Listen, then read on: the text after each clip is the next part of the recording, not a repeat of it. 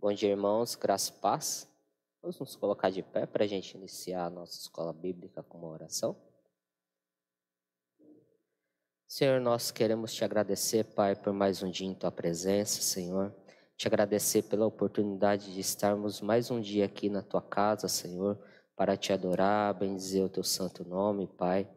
Neste momento, Senhor, que nós iniciaremos a nossa escola bíblica dominical, que o Senhor possa falar aos nossos corações, ó Pai, através desse estudo que, que é, faremos hoje, Pai.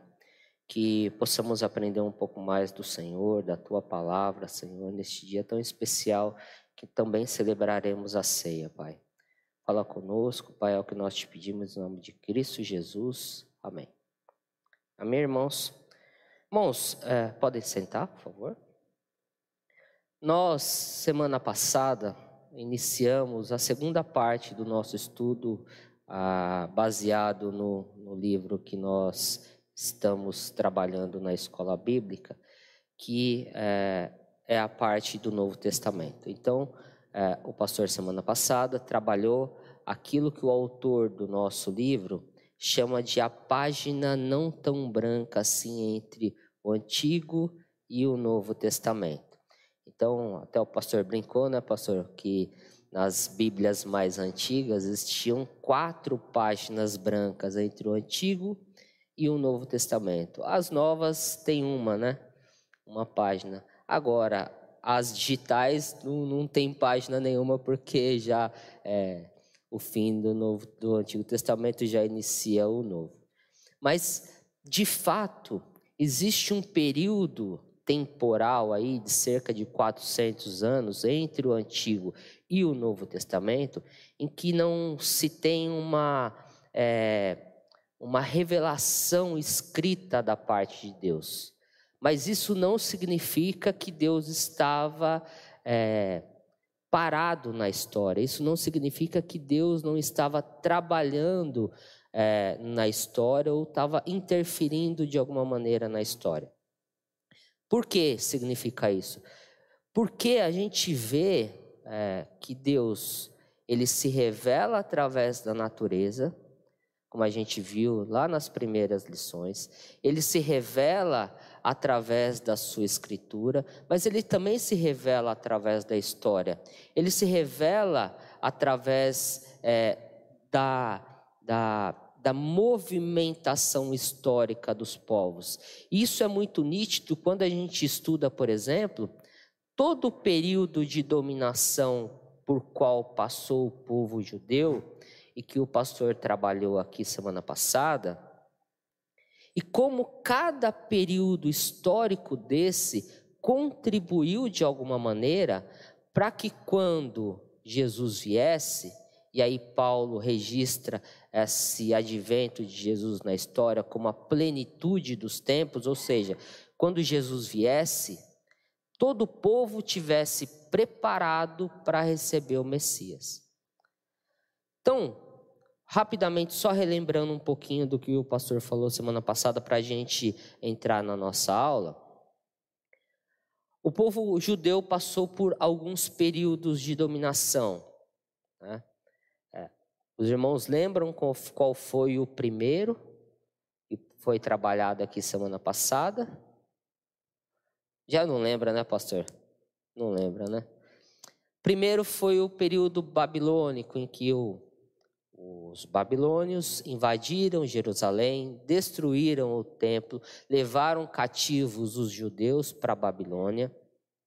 E lá eles permaneceram 70 anos sob o domínio babilônico. E lá eles construíram algumas sinagogas, porque, afinal de contas, todo o movimento religioso deles estavam baseados no templo.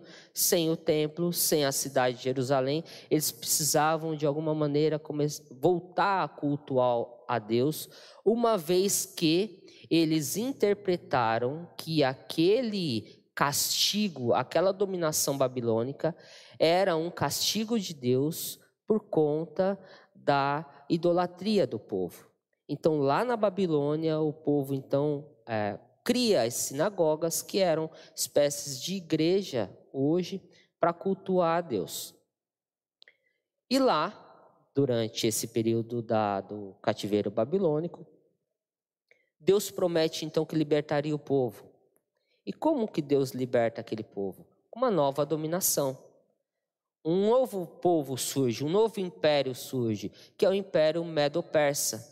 Eles conquistam Babilônia, o Império Babilônico, tomam o Império Babilônico, e então esse povo judeu que antes estava cativo, ele então agora pode voltar à sua cidade, reconstruir, porque esse era o método dos Medo-Persas, era conquistar o povo, mas o povo ele era, tinha uma certa liberdade. Então, é, diferente dos babilônicos que traziam o povo para a sua, sua região, para o seu império, eles deixavam o povo voltar e ter uma certa liberdade é, dentro da sua, da sua cultura. E o povo volta. Volta lá com aquelas levas, Zorobabel, Esdras, Neemias. Então o povo reconstrói parte de Jerusalém, reconstrói o templo.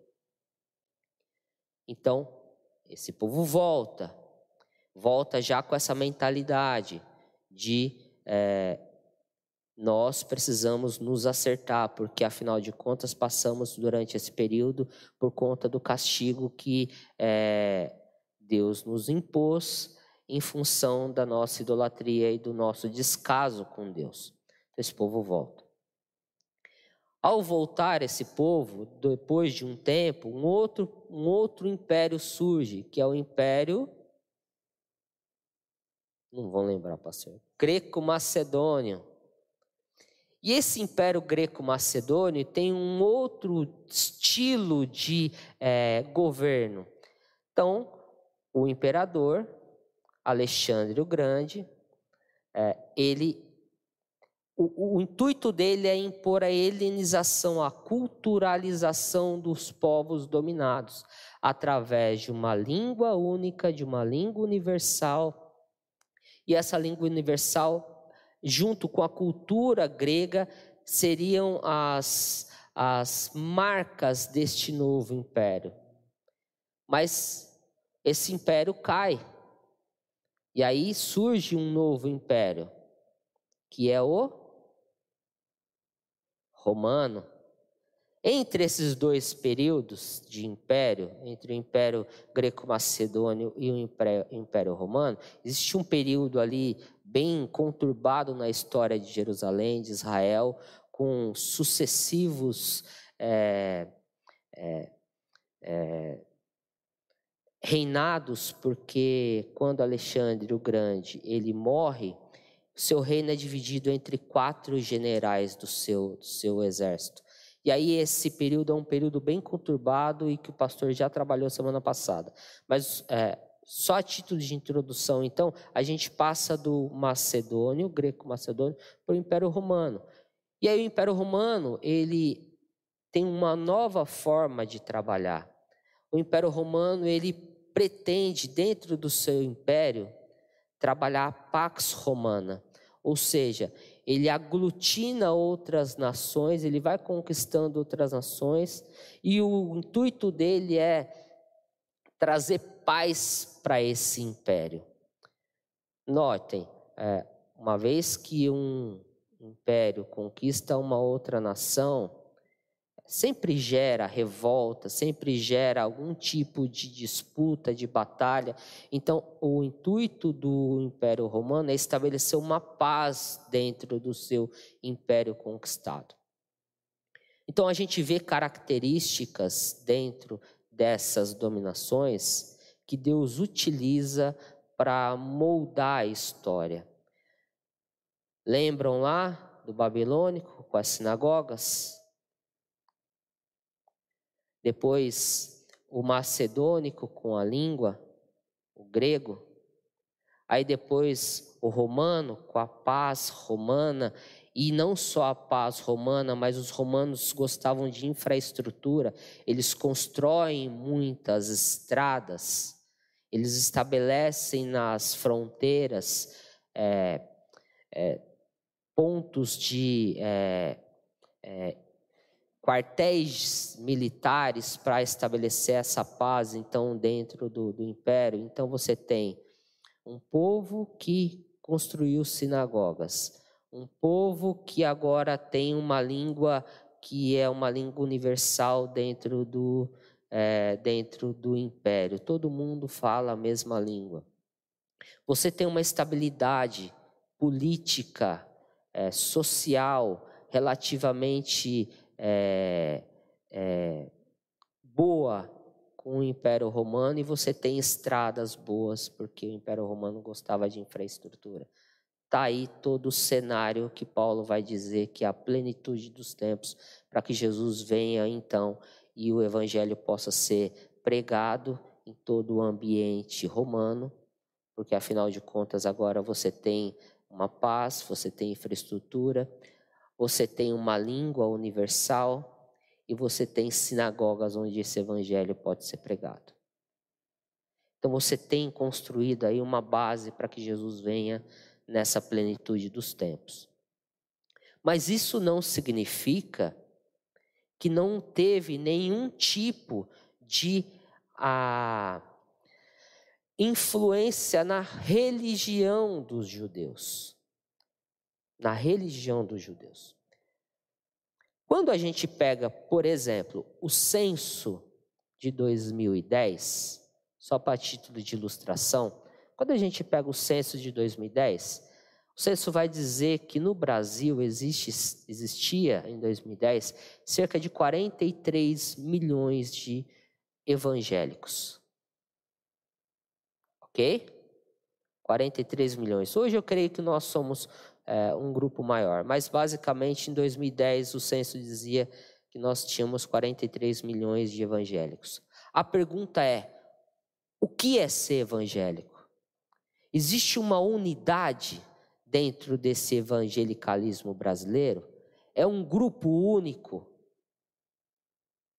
Ou é um grupo é, que tem várias divisões, vários tipos? Quando a gente pega, eu e alguém pergunta, você é evangélico? Você fala, eu sou evangélico. Mas o que significa ser evangélico? Existe uma unidade dentro desse corpo evangélico? Existe? Não existe, porque existem divisões, existem é, diferentes denominações. E quando a gente pensa no judaísmo lá do primeiro século de Jesus, a gente olha para a religião judaica e tem a tendência de olhar para eles como um grupo único, assim como a gente olha para o grupo dos evangélicos. Mas a gente sabe que não é uma, não havia uma unidade. Assim como não havia uma unidade também lá na época de Jesus. Haviam grupos diferentes. Haviam diferentes judaísmos dentro daquele contexto. Então, o que eu gostaria de trabalhar com os irmãos hoje é a respeito desses grupos religiosos que a gente vai encontrar dentro do Novo Testamento. Porque quando a gente sai do Antigo Testamento e lê o Novo Testamento, a gente se depara com determinados grupos que não se tinha no Antigo. Você vai se deparar com fariseus, saduceu, você vai se deparar com escriba, você vai se deparar com publicanos, zelote, herodianos. Então, é, existe uma mudança, existe uma desestruturalização da, da religião judaica que se é, divide em grupos. Então, todo esse caldo é, de transformação que aconteceu ao longo desses 400 anos de dominação, ao longo dos, dos 400, não, ao longo de 800 anos de dominação praticamente do povo judeu, pós-exílio babilônico, você tem essa transformação na religião judaica, que agora já não era mais monolítica, existiam diferenças. Embora a centralidade do culto deles ainda era a centralidade de Yahvé, da sua aliança com o povo, embora a centralidade ainda estivesse é, no templo, nos sacrifícios, porque quando o povo volta do cativeiro babilônico, eles reconstroem o templo é, é, destruído, então eles voltam a fazer os sacrifícios. Então existe ah, essas divisões, existem grupos que estavam é, divididos em sua teologia e divididos naquilo que eles acreditavam é, política e economicamente. Então, no contexto do Novo Testamento, a nação judaica não era homogênea, ao contrário disso, ela estava dividida em vários grupos e partidos com doutrinas, ideologias e tradições distintas, movidos ora por motivações políticas, ora religiosas. Então, dentro desses diversos grupos, a gente vai tentar trabalhar cinco aqui, os principais que a gente vai encontrar no Novo Testamento. E o primeiro deles, não em, em é, importância, mas eu tentei colocar em termos de é, cronologia aqui. O primeiro grupo que surge são os escribas. Esses escribas, quem eram os escribas? Eram profissionais que tinham a função de escrever textos, registrar dados numéricos, redigir leis, copiar e arquivar informações. Não são, não eram muitos, muitas as pessoas que sabiam ler e escrever naquela época. Então, os escribas tinham essa função, eles eram uma espécie de um profissional. Só que os escribas eles não surgem dentro do judaísmo. Os, os escribas eles surgem muito antes. Eles surgem lá no, no Egito Antigo. E eu, eu acho, eu, eu não pesquisei mais a fundo, mas eu acho que existiam escribas até no tempo sumério. Não sei, pastor, se eu estou errado, mas eu acredito que existiam escribas desde os tempos de Abraão que eram aqueles que redigiam os textos, faziam as planilhas do Excel das, das empresas, é, faziam o controle fiscal, contábil, enfim. É, esses escribas, então, eles não eram um grupo é, relacionado, estritamente relacionado à, à nação judaica. Então, eles existiam à parte da nação judaica mas existiam escribas dentro da, da, do judaísmo, que eram os responsáveis por copiar a lei de Deus, por é, pegar a Torá e os escritos dos profetas e copiar. Porque existia essa demanda. E por que, que existia essa demanda? Porque o povo, lá no cativeiro babilônico, tinha tido a. tinha criado as sinagogas. Por ter as sinagogas, você tem uma demanda de Bíblia. E por ter uma demanda de Bíblia, você precisa que alguém copie, afinal de contas, não tinha impressora na época. Então, é, dentro do movimento judaico, surgem esses escribas para copiar a lei de Deus. E aí, quem copia, e copia todo dia, ele acaba decorando então, ao copiar, ao fazer essa, esse exercício, os escribas acabam, acabavam decorando a lei de Deus, grandes porções da lei de Deus. E isso implicaria mais tarde em se tornarem os mestres da lei. Então, quando a gente vai lá para o Novo Testamento, a gente sempre está vendo fariseu, escriba ou mestre da lei. Escriba e mestre da lei são sinônimos, são sinônimos, porque à medida que eles conhecem a lei de cor, se algum judeu tem alguma dúvida em relação a alguma coisa relacionada a a Torá ou a lei do Senhor, para quem que eles vão perguntar? para os escribas, porque afinal de contas eles conhecem a Bíblia de capa a capa. Então eles acabam se tornando mestres, se tornando rabinos. Então, os escribas ficaram conhecidos nas páginas do Novo Testamento como doutores da lei por serem profundo, profundos conhecedores das Escrituras. Eles não podem ser definidos estritamente como uma seita, mas sim membros de uma espécie de academia dos tempos bíblicos. Por isso se sentiam no direito de interpretar a lei para o povo judeu. Então, nesse sentido, eles monopolizavam a interpretação da palavra de Deus. Quem dava a interpretação final da palavra de Deus eram os mestres da lei, porque eram eles os maiores conhecedores das Escrituras. Mas eles se achavam muito. Por conhecerem muito, se achavam muito.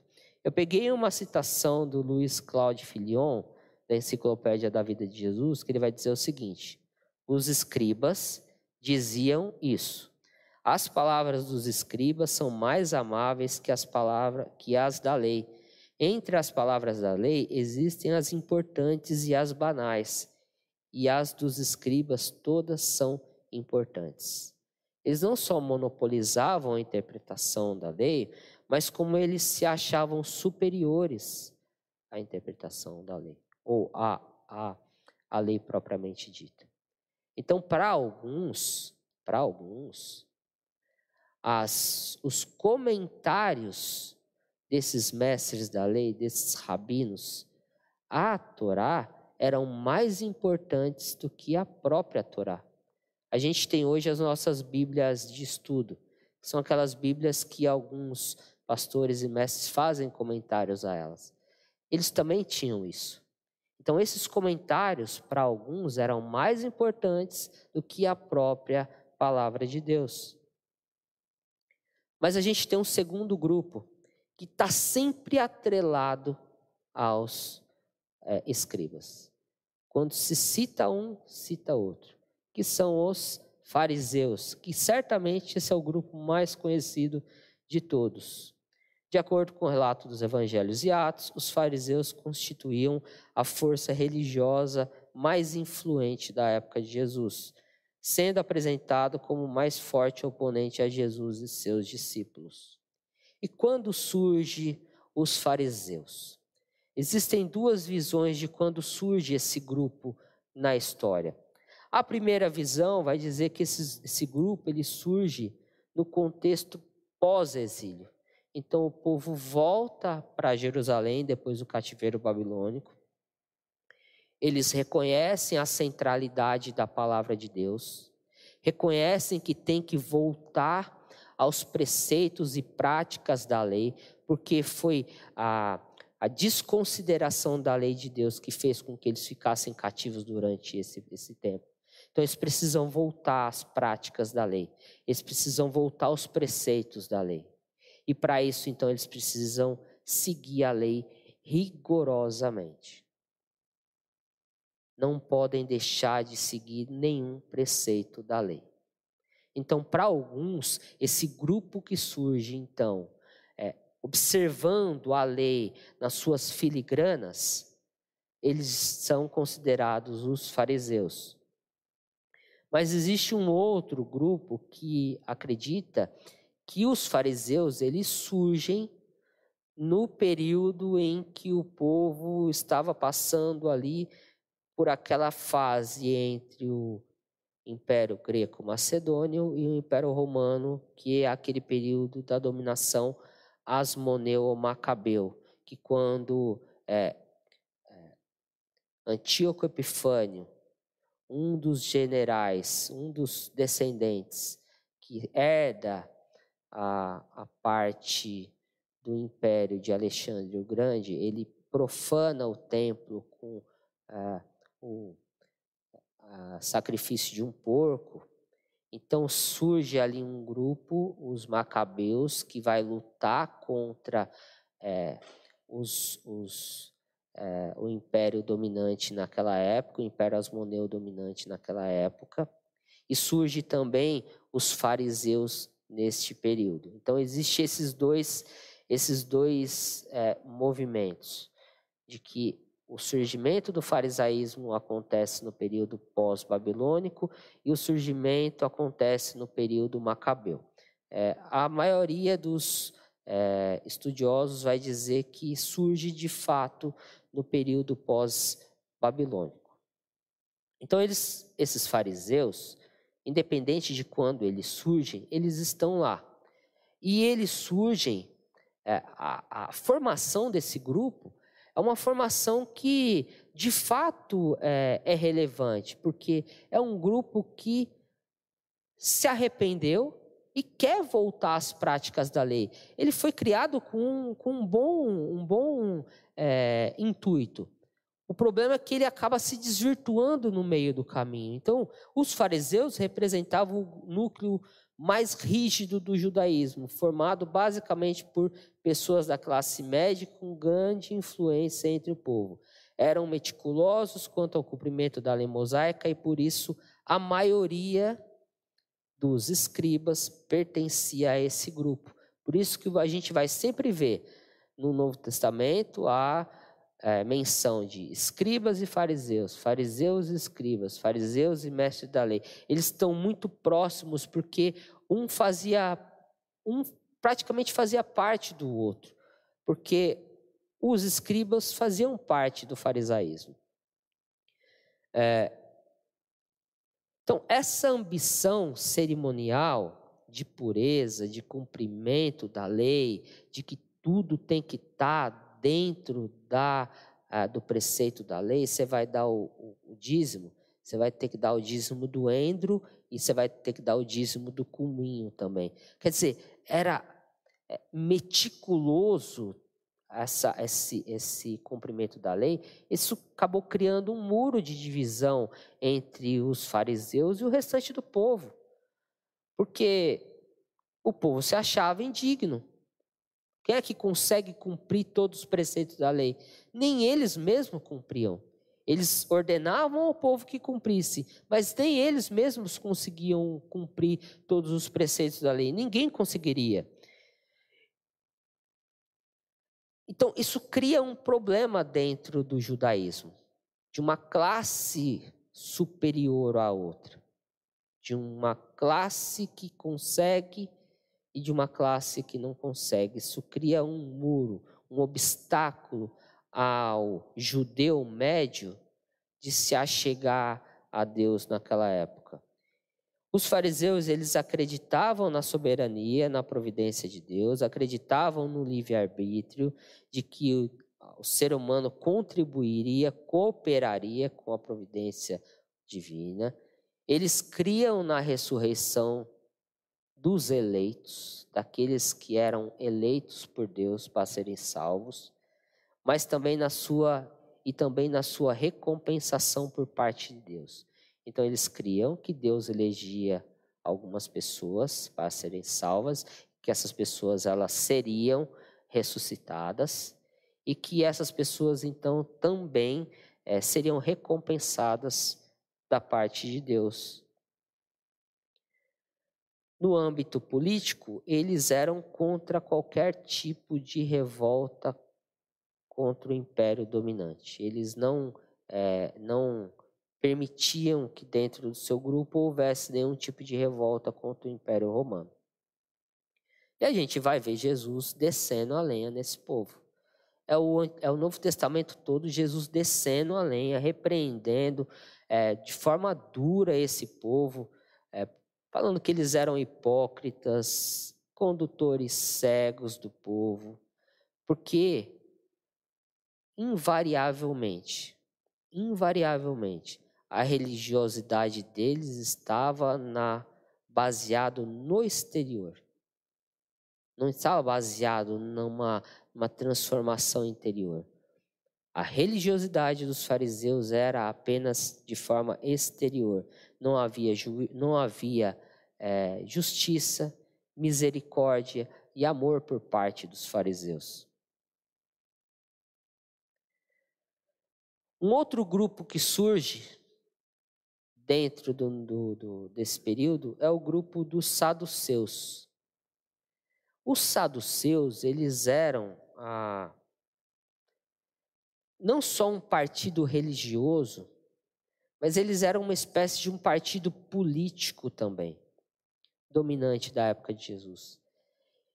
Era aquele escalão superior. Se os fariseus eles é, tinham grande influência com o povo, a média do povo, os saduceus era aquele, aquela classe superior que tratava com a aristocracia da época. Os saduceus, por exemplo, faziam parte os sacerdotes. Os sacerdotes eram os saduceus.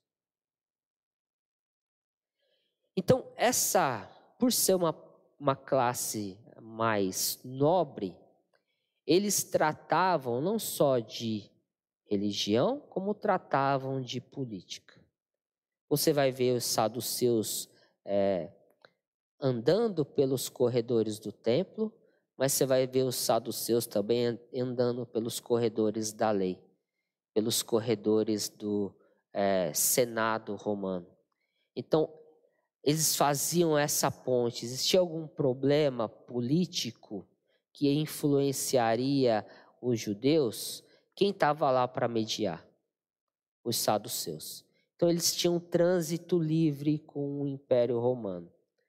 Apesar de ser um pequeno grupo comparado aos fariseus, eles representavam a aristocracia dominante do judaísmo nos tempos do Novo Testamento, e o nome desse grupo provavelmente é, vem de Sadoc, o pai da linhagem de sumos sacerdotes durante o reinado de Salomão. Então, esse grupo provavelmente derivou dessa linhagem sacerdotal. Ao contrário dos fariseus, eles não davam tanta importância à tradição oral, mas eles aceitavam só aquilo que estava escrito. Só aquilo que estava escrito. Eles observavam a lei escrita. Então, toda aquela tradição de comentários que a gente já citou aqui, orais, comentários escritos da Torá, para eles isso não importava. Eles se atentavam apenas àquilo que estava escrito. Está escrito, está escrito. Eles eram favoráveis à presença romana e, por influência do helenismo e da cultura pagã, era uma religião materialista e secularizada. E o mais importante, eles negavam a existência do mundo espiritual, eles não acreditavam na ressurreição dos mortos e nem na vida futura. A vida para eles se resumia, portanto, a aqui e o agora. Os saduceus e os fariseus, eles não se bicavam. Eles não se gostavam um do outro. Eles não se suportavam um ao outro. Mas engraçado que eles se juntavam contra um inimigo comum, que era Jesus. Quando eles é, observavam um inimigo em comum, aí esses grupos se juntavam. Então a gente percebe dentro do Novo Testamento é, os dois grupos antagônicos se juntando contra Jesus. Então, em virtude de suas posições teológicas, os saduceus não se davam bem com os fariseus, porém, algumas vezes se uniram com eles para fazerem oposição a Jesus. Mas a gente tem um novo grupo, um outro grupo.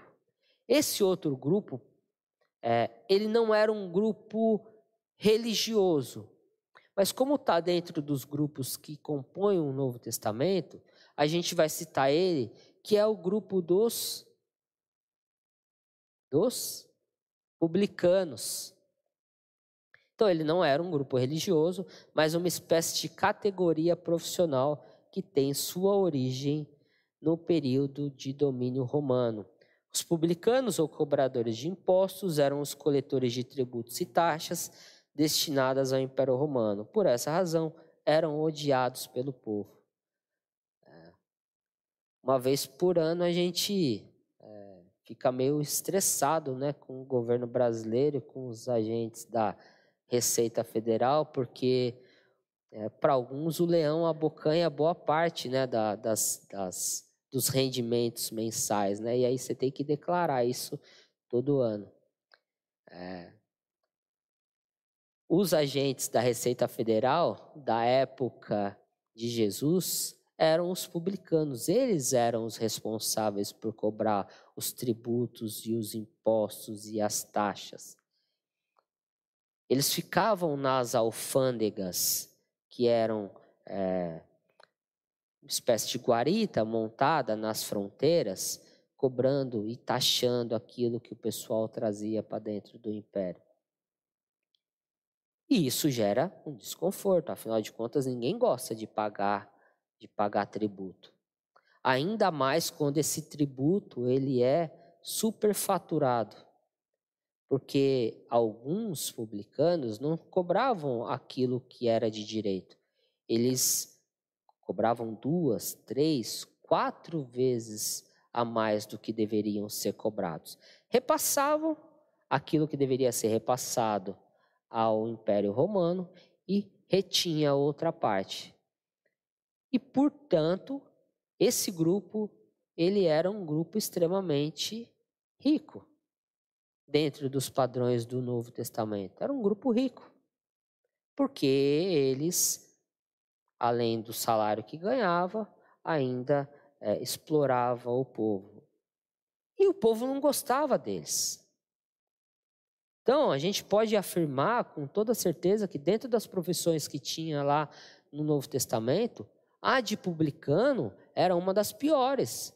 Ninguém gostava deles. Era um povo que é, era odiado pela, pelas pessoas.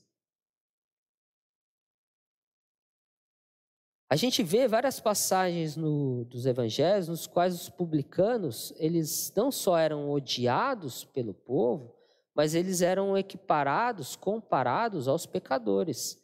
Jesus comia com os publicanos e pecadores, por isso os discípulos foram questionados pelos fariseus.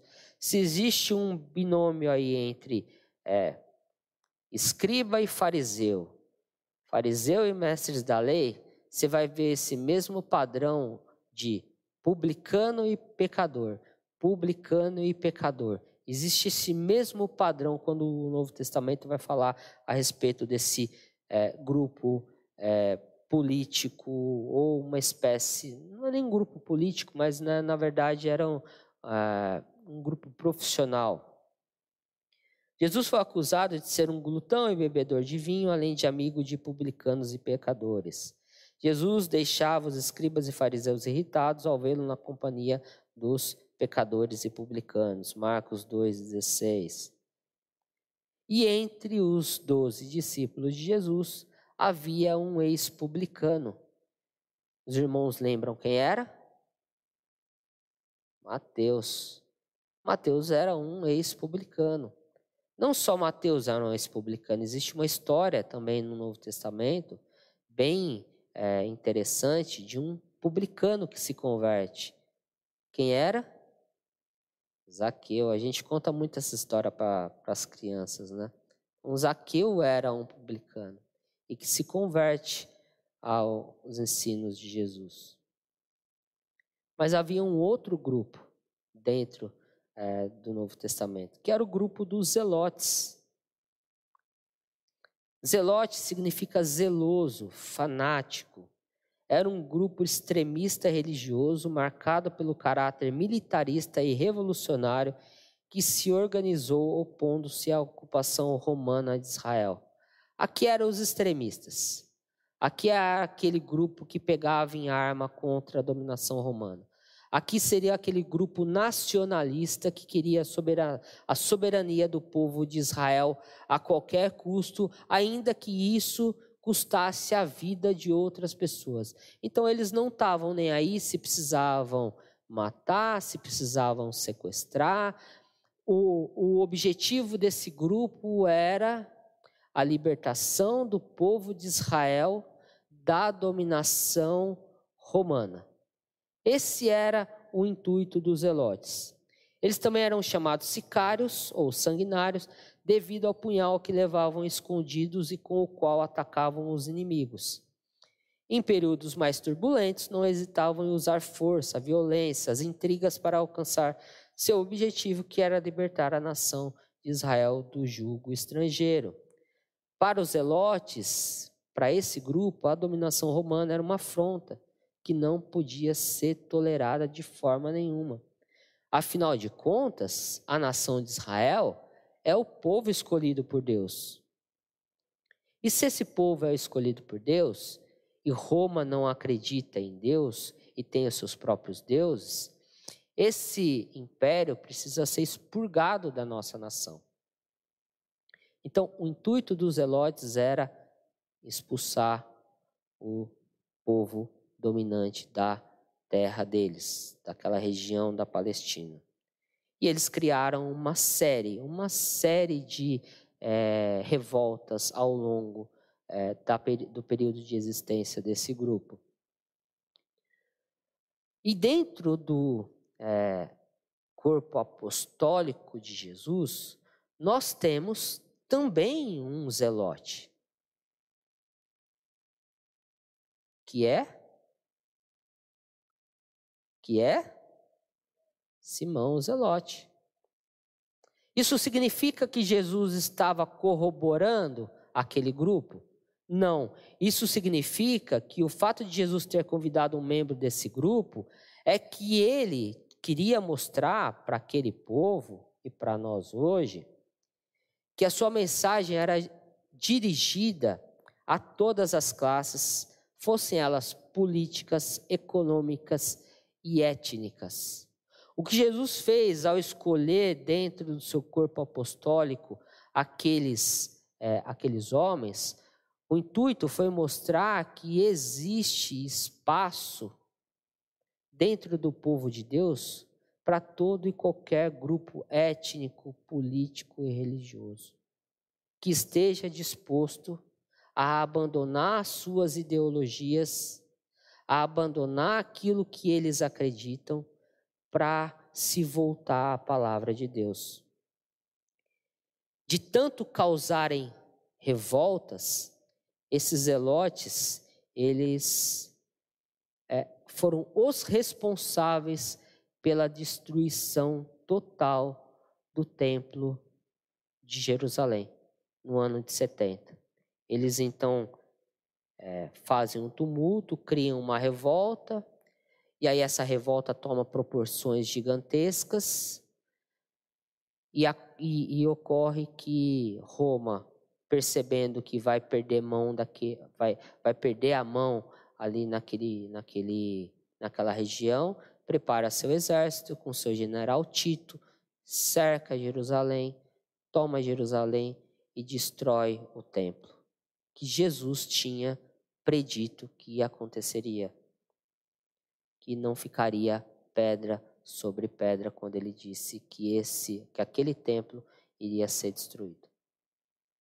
Então, esses foram os grupos como eu disse, a gente trabalhou cinco, mas tinha mais. Tinha os Herodianos, tinha é, os essênios, tinha vários outros grupos dentro daquele período, mas que não dá para a gente trabalhar todos aqui, porque o nosso tempo é escasso. Temos alguma pergunta, irmãos? Na, na, no YouTube tem alguma pergunta, Sara? Alguma pergunta? Não? Amém. Deus abençoe. Vamos orar?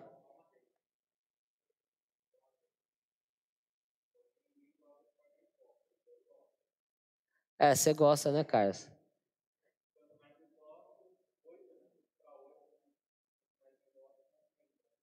Ah, entendi. Os irmãos escutaram? É, é então é. É, o irmão Carlos está falando que ele gosta de pagar imposto. Exato, porque se você paga muito imposto hoje, é sinal de que você ganha muito. Então, se os irmãos pagam bastante imposto, fiquem satisfeitos, então, segundo. E, e queira pagar mais, queira pagar muito mais, porque é sinal de que os irmãos estão prosperando. Amém? Vamos orar? Pai, nós queremos te agradecer, Pai, por esta por este momento que passamos aqui, Pai, aprendendo um pouco mais da tua palavra, Senhor, de tudo aquilo que aconteceu, ó Pai, dentro daquele período do, do Novo Testamento.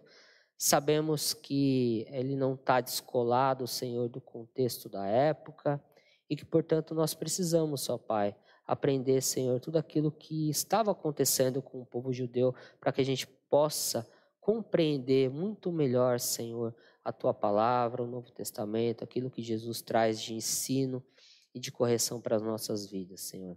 Nós te agradecemos por este período e agora prepara, Senhor, prepara o nosso coração, ó Pai, para ouvir a tua palavra. Prepara o nosso coração, Senhor, para os louvores que serão entoados aqui, Senhor, para que a gente possa te louvar e bendizer teu santo nome, Senhor. Neste dia que é tão especial, Pai, que nós celebraremos a ceia em memória, Senhor, do teu, do teu sacrifício na cruz do Calvário. É isso que nós te pedimos e agradecemos, em nome de Cristo Jesus. Amém.